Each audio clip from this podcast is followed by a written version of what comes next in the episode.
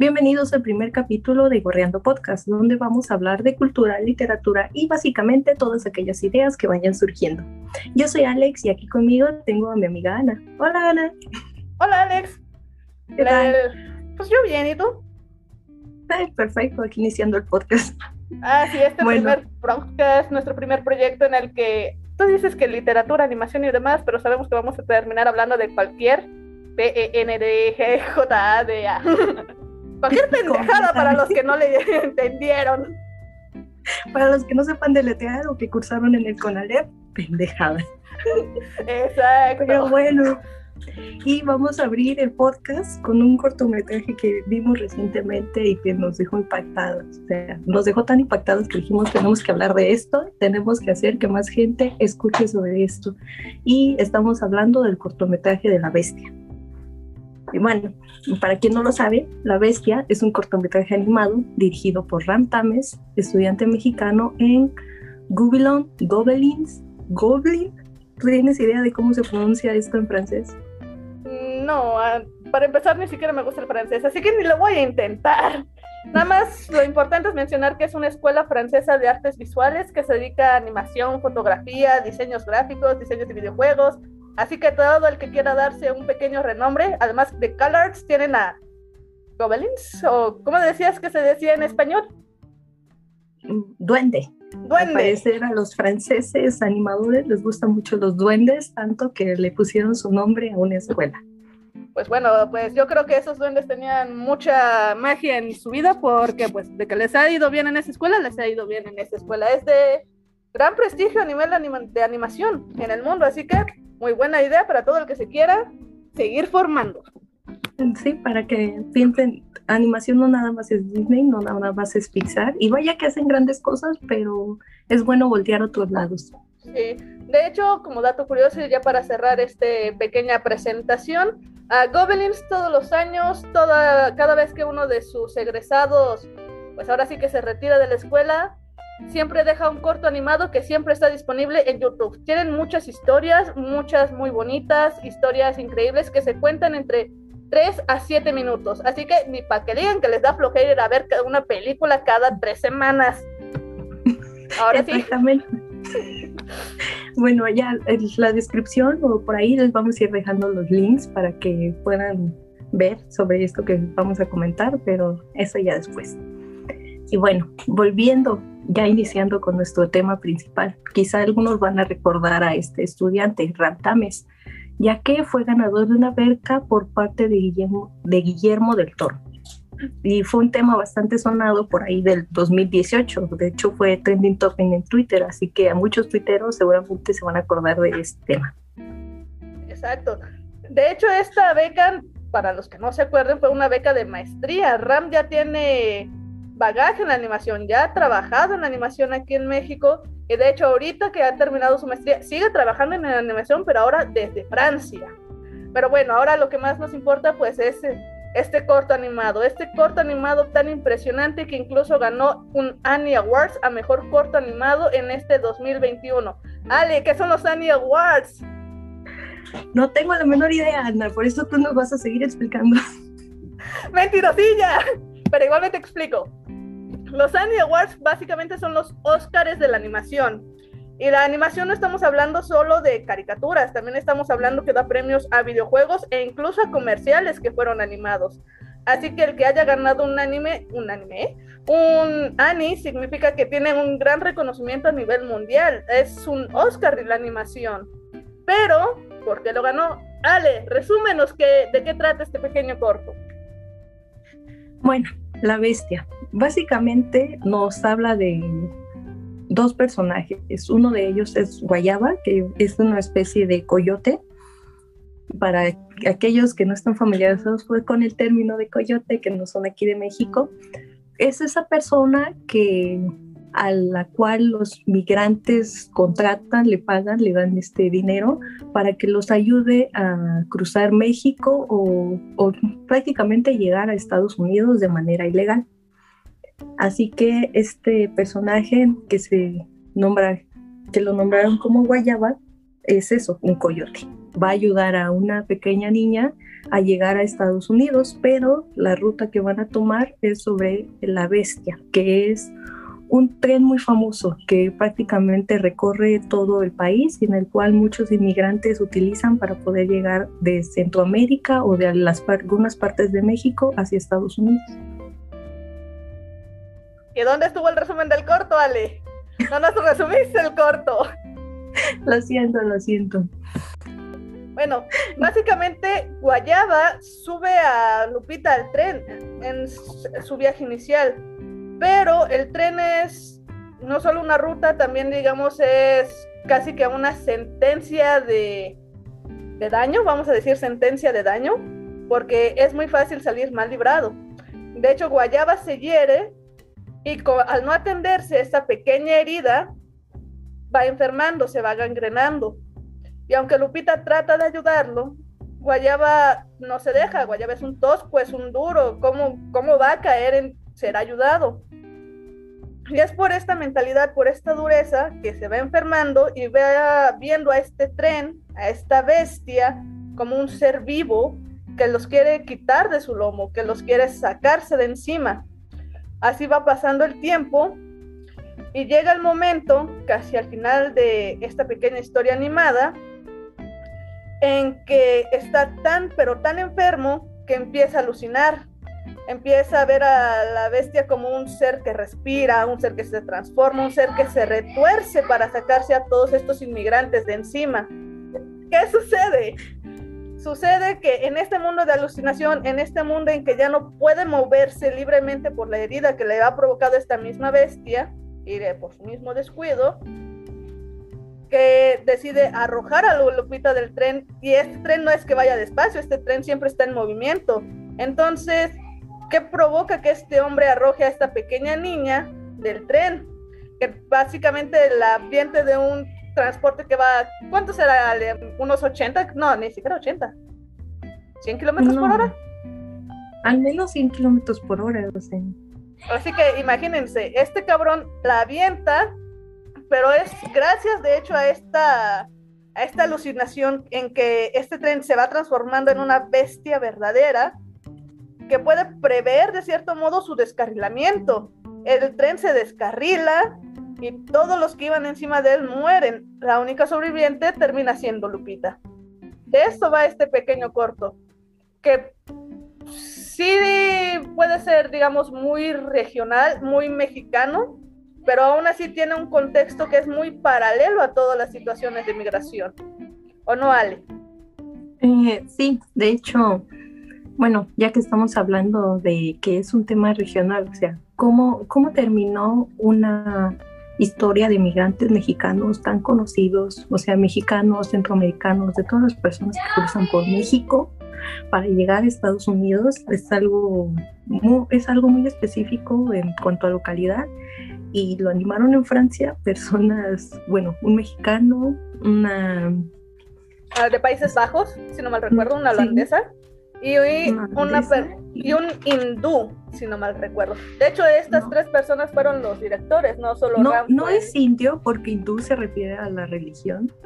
No sé, siempre tengo un conflicto con eso, pero querida audiencia, ¿es hindú o es indio? Es de la India, que es lo que importa. Exacto, el país del que estamos hablando es de la India Países, Bajos, y, México. Esos tres países tan diferentes entre sí colaboraron y trajeron una historia como esta que ganó prácticamente el Oscar de la animación en estos dos años que estuvo becado este Tames. Exactamente. Ah, ah, paréntesis aquí. Esos dos años no se dedicó solo a este corto. El primero sí fue más una educación, pues vamos a decir, una educación tal cual ya fue hasta ese segundo año en que sí se dedicó de lleno a este corto. Para todos los que no sepan de animación, sí, la animación es un proceso mucho, muy largo. No son enchiladas, como dirían en mi pueblo. Sí, exactamente. O sea, digamos que quizá la historia la tendría en su cabeza desde hace mucho tiempo y hasta ahora que tuvo la oportunidad y que se juntó con todo este equipo creativo es que pudieron concretarla para poder, para que este cortometraje vea la luz. Exactamente. Ahora, ¿qué te parece si hablamos un poquito de los personajes para que la audiencia pueda, pues quizás no identificarse, pero a ver si así le pica la curiosidad de verte, de ver este corto que tanto vale la pena? Así que, pues, tú ya me estabas platicando un poco de ellos, así que inicia L. Vamos, vamos. Pues bueno, como ya les decíamos, empezamos con el personaje de Guayaba, que es este coyote, persona que ayuda a transitar a los migrantes hacia Estados Unidos. Te comentaba que a mí lo que me llama mucho la atención fue cómo desde las características físicas ya ahí nos empiezan a mostrar cómo es el carácter de este personaje, porque, o sea, para empezar, su, su característica que más resalta es que Guayaba está mutilado. Eh, no, tiene, un brazo. me parece que es el izquierdo. Bueno, eh, perdió. Lo siento, es que trato de acordarme de qué brazo fue y para eso pues estoy moviendo los míos. Ustedes pues no lo ven, pero todo, estamos como pollos tratando de adivinar cuál es el brazo que le falta, pero nuestra visión de espejo como que no resulta. En fin, a Guayaba le falta un brazo. Seguramente. Esto, no, esto ya nos dice muchísimo del personaje porque nos da a entender de que él mismo o, o, ya intentó cruzar Estados Unidos y cayó de estos vagones de la bestia en movimiento porque eso le pasa mucho a las personas que transitan por este lugar o se duermen entre los vagones o ocurre algún accidente o incluso antes de subir a, los vagones porque normalmente suben cuando está en movimiento, o sea, pocas veces les toca la fortuna de que esté detenido el tren. Así que mientras se va moviendo como puedes te subes, pero a veces está la desgracia de que o no te sujetas bien o la propia o el propio aire del tren te, te succiona, te diriges a las vías y causa mutilaciones de diferentes formas. Hay personas que pierden la pierna, o sea, pierden la vida, tal cual terminan o decapitados o completamente partidos en trozos demasiado viscerales. Así que Guayaba es lo que le pasó, o suponemos que le pasó. Sí, y aquí un dato negro que Ale no mencionó es que hay veces que incluso la misma gente arroja a otros del tren porque no pagan cierta cuota de permanencia. y si no pagas cuota de permanencia, pues ni modo, te vas para abajo, cabrón y a ver si sales librado de ella. Pero bueno, cerrando este paréntesis negro, Ale, continúale. Bueno, como te decía, ya desde, con, o sea, en ningún momento nadie, o sea, es un cortometraje de siete minutos. Sí, es, un poquito más de siete minutos. Y eso quítenle un minuto y medio de créditos. Exacto, o sea, su duración es muy breve y, y sin ni siquiera poner ni un flashback ni una imagen o así como que una fotografía de cómo era antes, no, absolutamente nada. Todo esto se puede deducir de cómo está representado físicamente. Una, una buena forma de caracterizar a los personajes es eso, de que ya desde la postura, desde cómo están, de, de todo lo que los caracteriza, ya te vas haciendo una idea de su historia y de cómo son. Y bueno, sumado a esto, el personaje mientras habla, mientras se mueve, nos dan a entender que es un tipo duro, o sea, es fuerte para sobrevivir todo eso y para seguir haciendo el trabajo que está haciendo. Se nota que debe ser una persona de un carácter muy, muy, muy marcado. Sí, sí, muy áspero, incluso diría yo, muy áspero, porque no, porque no es ni tantito delicado en nada. Te digo que incluso con su herida la dejo como de ahora sí con una expresión muy grande de, pues hay que se vaya. Es la típica, típica expresión mexicana, es como si no me estoy muriendo no le voy a hacer nada, solita se va a curar. y no se curó. eso se nota muy bien ahí. Y, y, eso pasó, o sea, no se curó, empeoró. Y ya cuando empeoró ya no se pudo hacer nada. Pero pues sí, o sea, y vemos las líneas con cómo está trazado Guayaba y tal cual tiene una forma cuadrada, o sea, hasta su su cabeza es como si fuera un tótem, al final de cuentas. O sea, toda la figura de Guayaba parece un tótem, así alto, así fornido y, y eso, cuadrado. Y en cambio está el contraste completamente con la pequeña niña a la que él tiene que transportar. ¿Con esta María, María Guadalupe, un nombre muy, muy mexicano para que sea muy identificable. Y en cambio María, al ser una niña, es pequeña, es alegre y entonces se ve completamente, tiene unas formas más circulares de las que tiene Guayaba, por ejemplo. o sea, su cabeza es, redonda, la forma de sus trencitas, cómo están formadas, es como si fueran este, huevitos unidos. Entonces ya desde ahí nos van diciendo de cómo, es, pues es más suave porque totalmente es una, es una niña. Sí, es, una es un personaje que incluso pues está disfrutando del recorrido, no, no piensa en el peligro, es como de, ah, mira qué bonito cielo, ah, mira qué bonita. En una parte aparece una enorme estatua de la Virgen de Guadalupe, que sinceramente no sé de dónde sea. ¿Tú tienes ideales? No, la verdad no tengo idea. Yo solamente me acordé del Cristo Redentor. pero ese está muy al sur, ese nada que ver. Exacto, o sea, nada que ver, ese no está en la ruta migrante, pero yo me acordé de eso. Y también, ¿sabes de qué me acordé? Del jorobado de Notre Dame. Esta, esta parte donde está Frollo, el villano, donde después de matar a la madre de Quasimodo, empieza a ver las gárgolas y todo, pero la figura que le muestra piedad fue la Virgen y entonces inmediatamente me recordé de esto, de que aquí la niña, al ser la más inocente, es la que se fija con dulzura en la estatua de la Virgen, cuando para Guayaba prácticamente es una piedra más. O sea, tiene una forma, pero no es más que una piedra. Sí, de hecho, aunque no se logra mostrar en el corto animado Ramsés, Ramsés, perdón, Ramiro, que, dice, que igualmente dice que uno tiene permiso de llamarlo Ramsés, así que si me equivoco, pues yo ya tengo su perdón. Quizás a ustedes no, pero el de él ya lo tengo, que es el importante. Exactamente. Eh, nos comentaba, bueno, no nos comentaba a nosotros, sería muy, eso sería una mentira, pero comentaba en una entrevista, de hecho, hecha por el Pixelatl, en que hay una escena eliminada de ella en que Guayaba la regaña por estar ayudando a otros. ¿Esto por qué es importante? porque se ve un pequeño vislumbrazo también al final del corto animado, en que Lupita se une a las patronas. ¿Quiénes son las patronas? Son mujeres veracruzanas que cada vez que va pasando el tren le dan comida a estos migrantes.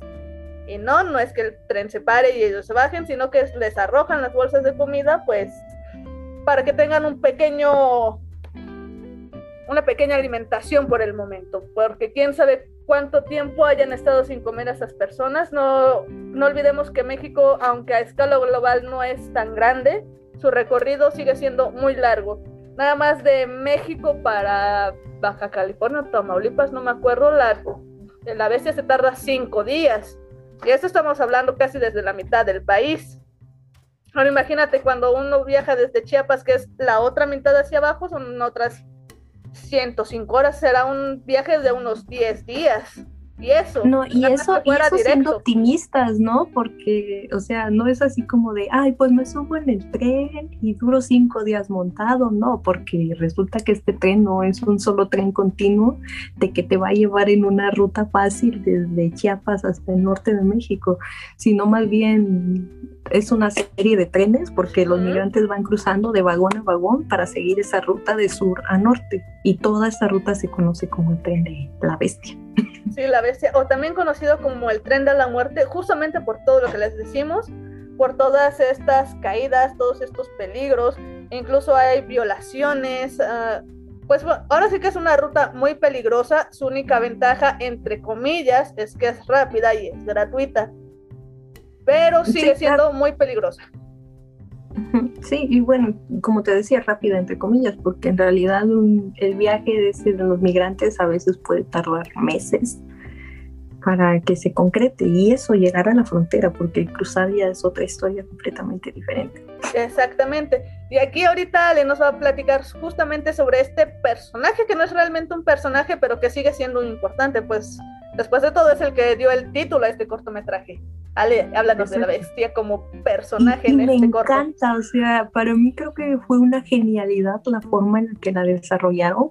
O sea, por eso, por eso y muchas otras más cosas más se ganaron este Annie, porque, o sea, la bestia es una locación y es un personaje al mismo tiempo, o sea, y no, no podemos separarlo, no es así como que, ah, de este punto a este punto es un personaje y de este punto a este punto es una locación, nada más porque, bueno, como les decimos, este, toda la historia se desarrolla encima de estos vagones del tren. Pero no, no nada más se queda ahí. Eh, comentábamos que Guayaba al momento de subir al tren o quizá durante el transcurso del viaje se hace una herida en su pierna y esta con el paso del tiempo comienza a empeorar, comienza a empeorar, comienza a empeorar, se ve la gangrena, supuran las úlceras, o sea, una cosa completamente Fea. visceral y mal cuidada. Sí. sí. O sea, todo lo que podía salir mal con esa pobre herida le salió mal prácticamente.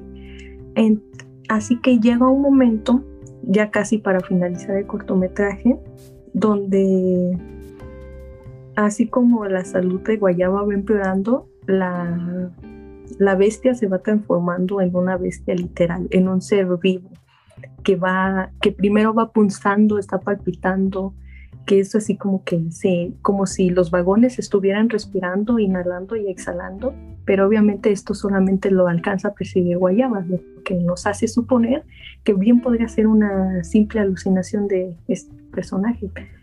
Y llega a tal punto de que al final es como si los vagones fueran la coraza de un animal y esta coraza se va desprendiendo poco a poco para demostrar que este, al final cómo, el, cómo este tren se transforma en un 100 pies gigante, pero antes de transformarse es como si fuera un bulbo de carne palpitante que se va devorando a los propios migrantes que van este, también en el tren. Sí, o sea, se Rams usa este, pues no, sí, este recurso de la enfermedad para darle sentido a esta transformación, porque pues que de repente este tren de la nada se convirtiera en una en un ser vivo literal, pues no hubiera tenido mucho sentido. Ahí fue un gran acierto de ellos el usar este pequeño recurso, porque tampoco es que la bestia desde un principio haya sido algo, algo vivo. Curiosamente, creo que desde que se hirió, como que ya empezaron los síntomas, porque como que se dio y luego luego sintió la respiración del vagón, entre comillas. La sintió, entre comillas, porque pues un vagón no respira. Así que si hay niños por aquí presentes, tranquilos, un tren no se los va a comer. Eso no sucede en la vida real. Pero también durante este trayecto, el tren mismo sirve como un medio de unión, vamos a decir, porque pues Lupita y Guayaba llegan a un momento, si no de cercanía, al menos sí de entendimiento. No sé si te acuerdas, Ale, que incluso hay una escena, pues casi, casi, bueno, poquito antes del final, poquito antes de que ocurra todo esto, en que Lupita trata de limpiar la herida de Guayaba y Guayaba pues ya no se queja, ya no dice pues ya no lo hagas, no dice pues detente, que pues igualmente ya que importa, sino que digamos que llegan a un entendimiento de ella, yo te quiero ayudar y él de pues está bueno, acepto tu ayuda puede que en mi interior diga no vale la pena, pero acepto tu ayuda. Sí, y de hecho, pues así como van viajando, se nota mucho cómo van cambiando los personajes, porque al inicio Guayaba es como un perro completamente arisco, de que no quiero ni siquiera que, que me toques. Y por eso también se ve más reticente de cómo cuando Lupita le ofrece su ayuda, pues él inmediatamente se niega, pero ya después conforme, no sé si decir que se van conociendo como tal, sino que a querer o no, sobre todo al tratar con una niña, este... Como que la persona se va suavizando, ¿no? Sí, sí, lo fue suavizando, es como que bueno, es una niña, es la única persona con la que interaccionan. Y me interesa mantenerla viva porque pues el dinero ya me lo dieron.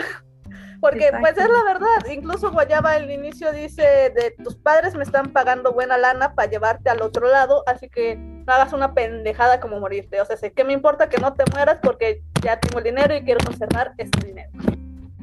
Sí, bueno, y de hecho eso habla muy bien de, de Guayaba, porque ¿quién quita? Y seguramente muchos lo hacen, que solamente se quedan con el dinero y dejan olvidados a estas personas que tienen que cruzar a su suerte. Así que sí. quizás sea un trabajo ilegal, pero lo hace con una ética muy profunda. Sí, con una ética bien arraigada.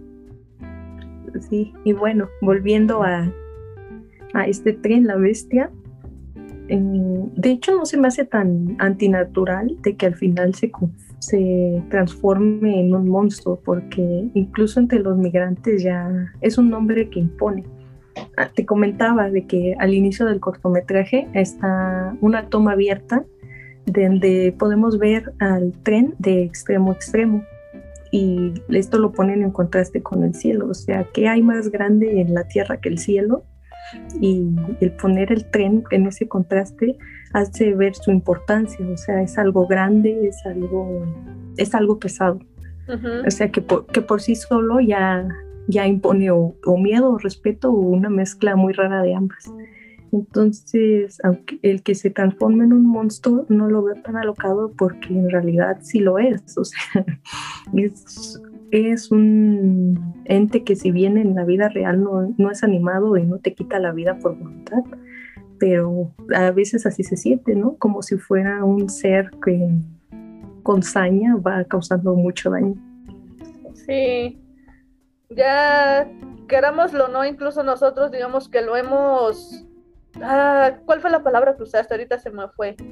Que le damos un sentido de vida a este objeto. Le damos ahí un sentido como de, pues, no vamos a decir que lo vamos a santificar porque no, no es la expresión que quiero usar, pero ya se convierte como en un objeto de culto, un objeto de cuidado, un objeto de, ay mamita, pobrecilla yo que me tope con él. Porque incluso, no sé si a ti te pase, no sé si tú lo llegues a escuchar, porque donde yo estoy se puede escuchar el ruido de la bestia, no se ve el tren ni nada, pero nada más lo escuchas y dices, ah, canijo, pues ahí va ese cabrón, porque es, son trenes enormes de ¿Cuántos vagones serán? ¿Como 100 vagones? No, bueno, este, aquí estaremos adivinando, pero son muchísimos vagones. Es un ente enorme, es un ente pesado, es un ente rápido, que quieraslo no es, quítate porque ahí te voy. Incluso no es... Mira, aquí ya te tengo, aquí ya te conseguí el dato, Ana. La bestia es una locomotora que tira entre 30 y 50 vagones y cada uno de más de una tonelada y normalmente están este, cargados de granos o de cemento. así que, o sea, cuando están solos pesan más de una tonelada y aún así todavía va más el peso que le ponen. Sí, sí, sí. Es que no lo mencionamos, pero para que no lo sepa, la bestia no es transporte de humanos. O sea, no, no es como que sea un vagón abierto y van personitas adentro. No, no, no, es transporte de carga. Es un tren de pasajeros. Es tren de carga, él lleva material y va a lo que va. Que los migrantes lo estén usando para ese otro propósito, pues ya es algo muy distinto. Exacto, o sea, las, las personas que lo usan es como si fuera una película de acción hollywoodense, van y, y brincan o tratan de subir por las escaleras o, cor, o este, van corriendo cuando va arrancando el tren para tratar de subirse. Y, y, tal cual, o sea, van en la parte externa de los vagones, porque obviamente estos van cerrados, este, resguardando la carga que transportan y los, las personas migrantes no tienen otra opción más que o ir en los techos o agarrarse de las escaleras y pues ver si pueden sobrevivir en ese viaje. Sí. Bueno, Ale, ¿tú te acuerdas cómo fue que Ram llegó a esta idea? Ah, espera, espera, quiero regresar un poco. pues regrésale. Este, Sí, te iba a decir, con esto de la bestia y que es un monstruo, pues prácticamente va rugiendo, o sea, entre el sonido de los rieles, el sonido de las personas que van gritando, los propios vagones en su movimiento. El sonido del silbato, el silbato también es... El sonido del silbato, o sea, ya debe ser algo que te causa nervios, o sea, yo quiero pensar que es como escuchar la alarma sísmica en México, o sea, es algo que te pone los nervios en punta, escuchar el silbato de la bestia junto con el sonido de todos los rieles y demás, ya, ya es algo que impone, o sea, va rugiendo, se, se, siente como si estuviera vivo. Sí, por, eso los te digo elementos que, lo acompañan. Sí, te digo que cuando nada más lo escuchas es como de, pues ahí va, porque se hace escuchar, se hace escuchar. Sí. O sea, las personas que viven cerca de las vías del tren, ya sea la bestia o no, o sea, es un sonido imposible de ignorar. Y miren que, cerca no significa, no significa de aquí a un kilómetro, incluso pueden ser a unos 7, 8 kilómetros y le escuchas sin problemas. Ah, sí, exactamente. Bueno, decíamos, ¿cómo empezó Ram, Ale, con la idea? Bueno, en una entrevista, Ram comentó de que, en, de hecho, él es de Monterrey pero también se mudó a Guadalajara, supongo que también relacionado a esto de sus estudios en animación. Sí, y no me es aquí, si Y es aquí donde pudo ver la ruta de la bestia, o sea, lo experimentó, no estoy muy seguro de qué tan cerca o si lo vio tal cual a las personas este, subiendo a estos trenes, pero es ahí donde empezó este, con esta idea de conocer esta historia, porque no sé, en México las historias de migrantes son muy conocidas. Todo el mundo tiene un familiar o sabe de alguien que ha tenido que emigrar, ya sea a Estados Unidos o a cualquier otra parte del mundo. Sobre todo Estados Unidos, los mojados, prepamuros y demás. Pero como hay tantas historias de migrantes, es como que uno se olvida de la bestia. Porque aunque todos tengamos el conocido, el amigo de más, que se fue para allá o incluso que se llegó a ahogar en el río Bravo, que es parte de la frontera México-Estados Unidos, a veces uno se olvida de, de, esta bestia. Yo creo que si Ram tuvo una experiencia o si no una visión de este tren, como pues para decir, a ah, caramba, había olvidado que esto existía y quiero pues, quiero recordarlo, quiero investigar un poco. Ah, como dato adicional, esto no fue justo antes de irse a, a Francia, creo que fue como por 2016 o algo así había comentado él. Él mismo dice que es malo para las fechas, así que si yo se las doy mal, es culpa de él, no mía. Pero bueno, como dices, es una, son historias de migrantes muy sonadas, pero el que él pudiera ver de primera mano este, esto hizo que la tuviera más presente. Y ya gracias a todos sus estudios, todo, también supongo que los aportes de sus compañeros, pudo, pudo este, darle forma a esta idea de la bestia. Y de hecho, él lo que comenta en esta misma entrevista es que le daba miedo relatar esta historia porque es algo muy regional. O sea, ubiquemos que él está en Francia con personas de todos lados del mundo y venir a hablar y decir, oye, yo quiero sacar este proyecto, o sea, porque fue parte de su maestría este, en artes. Él tenían que hacer un, un cortometraje y y decir, no, pues sabes qué, yo tengo esta idea y a lo mejor hay que elaborarla más. Bueno, pues de hecho, incluso entre, bueno, cuando ya iban sacando la idea para el corto, qué corto iban a hacer, creo que ya fue de las últimas de ideas que sacó, por lo mismo, por el miedo a este, pues digamos que a esta especificidad, a esta especificidad, a este punto en, en específico. Sin embargo, recordemos que migración no es un tema exclusivo de México y tampoco es que sea exclusivo de Centroamérica para Estados Unidos. Ocurre en todas las partes del mundo siempre buscando una mejoría. Entonces, aunque esta sea una historia basada, digamos que en hechos reales mexicanos, tiene muchos paralelismos con, otros, con otras partes. Por ejemplo, el que está en Francia comentaba que muchas personas le habían comentado que les recordaba pues a sus viajes en bote porque no olvidemos que Europa junto con Norte de África están muy, cerca, bueno, relativamente cerca. Entonces ahí... O sea, tal cual es brincar el charco. Es, es brincar charco. ¿Por qué? Pues por medio de botes. Y estos botes pues son situaciones similares, no es un viaje sencillo, no es un viaje legal, es un viaje con muchos riesgos, con muchos peligros. Así que aunque sea una historia basada en hechos mexicanos, es una que tiene muchos paralelismos en este mundo. También por eso yo creo que tuvo tan, buen, tan, tan buena recepción. Sí, de hecho, supongo, bueno, supongo que es este miedo de que se siente como si la historia fuera chiquita.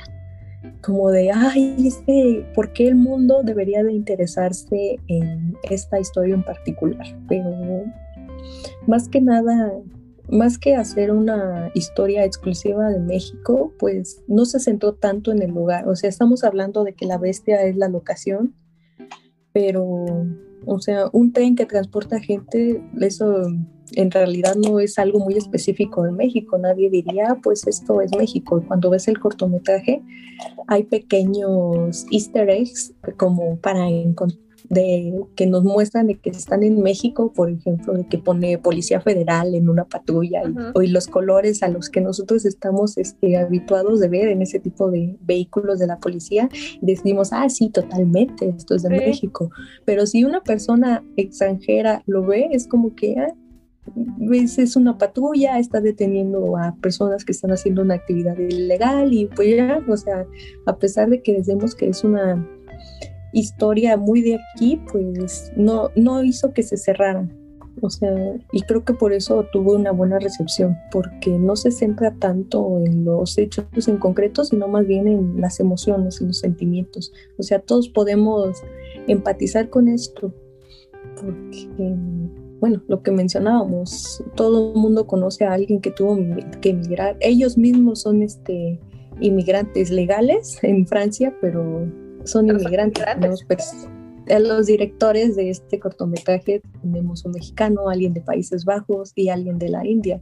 O sea, están completamente habituados a lo que es llegar a un... Y, y todo lo que les costó llegar, o sea, tan solo para que para que Ram llegara a Francia, supongo que fue una lucha muy grande para poder conseguir esta beca que lo pudo, que le pudo ayudar a llegar a, Sí, no solo, y creo que no solo fue la beca, pues imagínate pues irte a otro país, nada más con, así que con tu carpeta de trabajo, hermano, porque no tienes ni el idioma, no tienes idea de las costumbres, es incluso acostumbrar al estómago a comidas que tú nunca habías comido, es ese miedo de lo nuevo, ¿no? Es, y ese miedo a lo nuevo es siempre, como que siempre nos puede mucho, siempre es uno de los principales que nos detiene. Qué bueno que en este caso Ram no, pues o lo superó o se lo guardó o quién sabe qué fue. Pero pues puso el pie al frente y dijo, qué todo, Pero lo hacemos. Pero lo hacemos. Sí, totalmente. Así que pues bueno, no sé tú, pero ojalá. y, ojalá, y bueno, Es, es, este miedo, es esta angustia y todas estas emociones las que se ven reflejadas en el cortometraje y por eso todos este, nos sentimos conectados de en mayor o menor medida con esta historia. O sea, incluso vemos la sección de comentarios de cómo están este cómo ya traen a conversación esto de, ah, pues yo este, afortunadamente soy hijo de inmigrantes y ahora estoy este, en Estados Unidos, pero me relatan las historias y shalala, shalala. Y ese tipo de, de cosas no, no necesitan ser tan específicas para poder conectar. Exactamente, ese tipo pues de empatía que yo creo que muchos pueden conectar con él, ¿no? Ya sea que sean legales en el país donde se encuentran en este momento o no, porque ese esa transición pues siempre es complicada, siempre es difícil. Pero bueno, cuando ya se logra estar del otro lado y se te va mejor, pues qué chingón, qué bueno, ya diste un paso más, pues a chingarle, ¿qué más? Exacto. Y bueno, como te comentaba aquí fuera de micrófonos, que me recuerda a una canción que se llama Movimiento de Jorge Drexler. Si tienen la oportunidad de escucharla, háganlo, vale muchísimo la pena.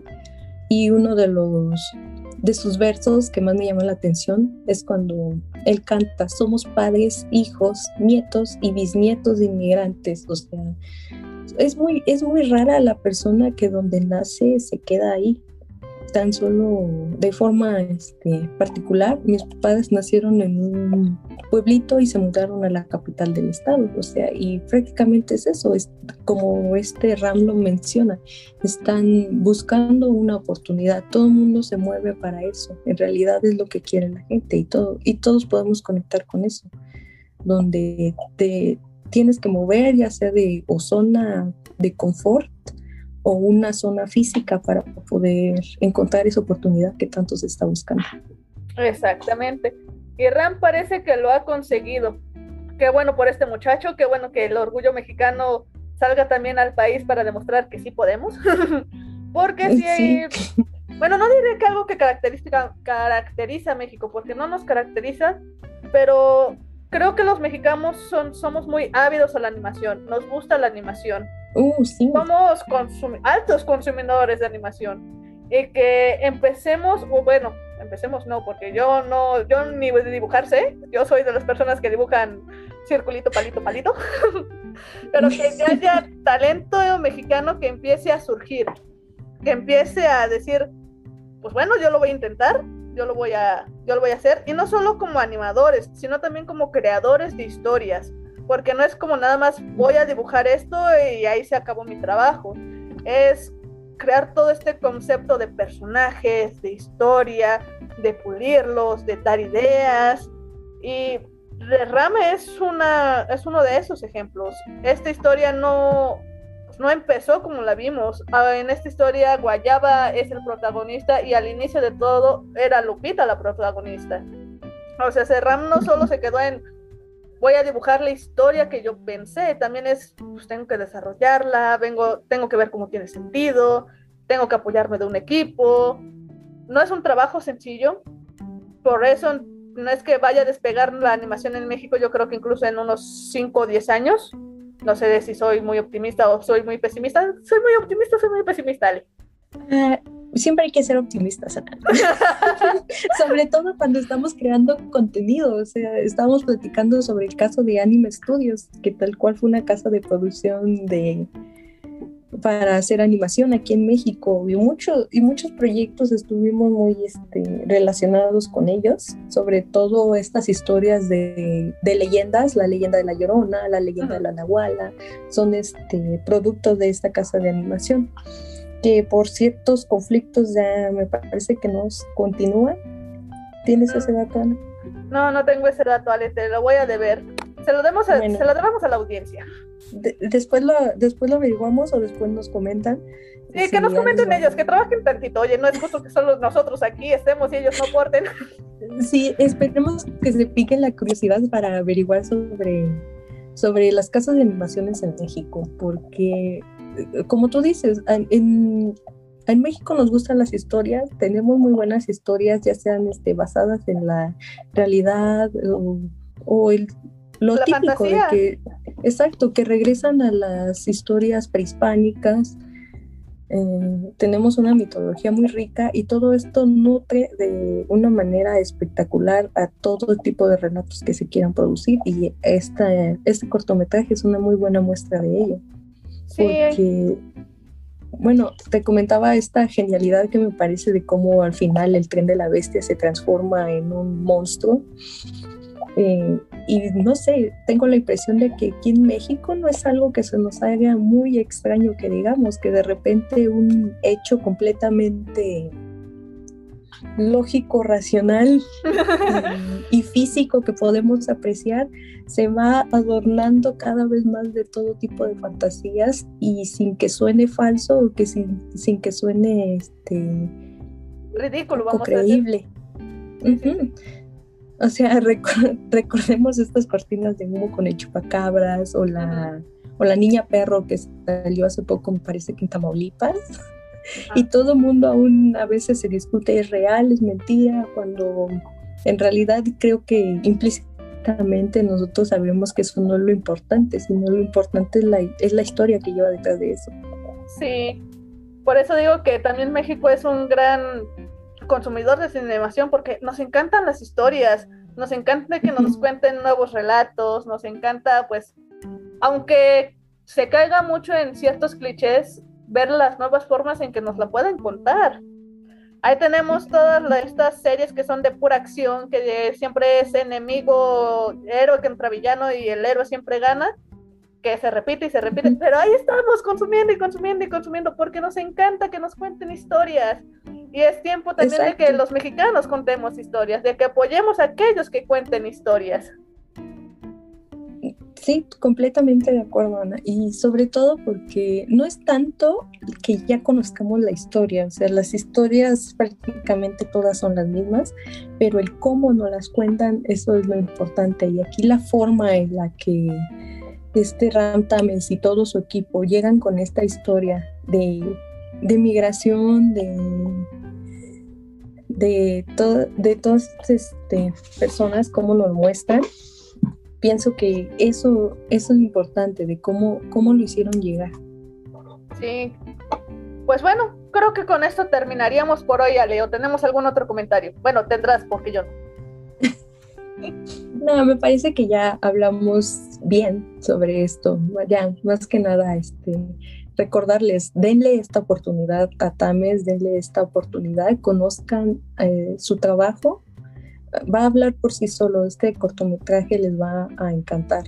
Les vamos a dejar este el link en la el de la descripción para que vayan a ver el cortometraje. Este apoyen de la forma en que puedan a estos creadores de a estos nuevos creadores de contenido, síganlos en sus redes sociales, hagan like, hablen de ellos sobre todo, que sean más conocidos, que su trabajo no, o sea, no se queden en el círculo nada más, porque este, lo que te decía Ale, aunque este cortometraje ganó un Nani, aunque es muy reconocido entre círculos de animadores o de los que consumimos animación, en YouTube no ha llegado ni a 150 mil visitas y es 150 mil visitas es un número muy bajo para esta pequeña joyita que encontramos.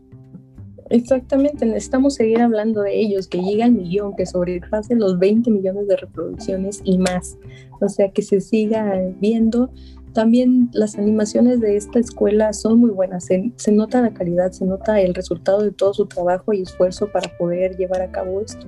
Es más, este, el, este cortometraje de la bestia salió en plena época de pandemia. La, la fecha de publicación es en octubre del 2020, todavía estaban a puertas cerradas, se vieron con muchos problemas en la producción para poder este, finalizar este cortometraje y, y lo lograron o sea, es una... Ha sido un esfuerzo muy largo que pues, hay que reconocerlo. Y el mejor, la mejor forma de reconocerlo pues es verlo, es compartirlo y es hablar de ello. Sí. No, no se vayan ahí sin dejarle su me gusta a este cortometraje. Si pueden donar, donen, pero tan solo con el que lo compartan, con el que me gusta, van a impulsar demasiado este proyecto y que se siga produciendo cada vez más.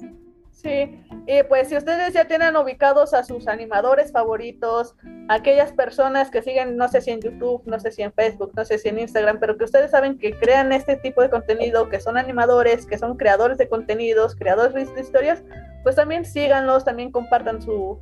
Pues ¿por qué les gusta? Si les gusta, compártanlo. ¿Qué tal que encuentran a otros compas que les gusta también? Por ejemplo... Así lo vamos a seguir, ¿eh? sí, sí. Dile, dile, dile. o sea, con un, con un pequeño comentario de, oye, me gustó mucho tu trabajo, con eso para un creador no tienen la menor idea de todo lo que significa. El que las personas estén hablando de él, el que lo estén difundiendo por sí solos, ya saben que la publicidad de boca en boca es la mejor publicidad. Así que entre si lo conozcan, hagan que otra persona, al menos una persona más también llegue a este tipo de contenidos. Créanme que sus creadores van a estar muy agradecidos de que puedan estar disfrutando de su trabajo. Exactamente. Pues así mismo esperamos que también disfruten del nuestro. Si lo encontraron algo revuelto, si lo encontraron algo chusco, pues es el primero, perdónenos tantito. Ya el siguiente, bueno, el siguiente tal vez no, pero ya después iremos mejorando. Iremos mejorando con el tiempo. Nosotros también estamos en busca de esa oportunidad. Y qué mejor manera de empezar que con una idea tan afín como la es con nosotras. También síganos en nuestras plataformas. Tenemos Twitter, nos encuentran como Gorreando MX y tenemos Instagram también como Gorreando Mex. Exactamente. Ah, pues creo que eso sería todo por esta ocasión, Ale.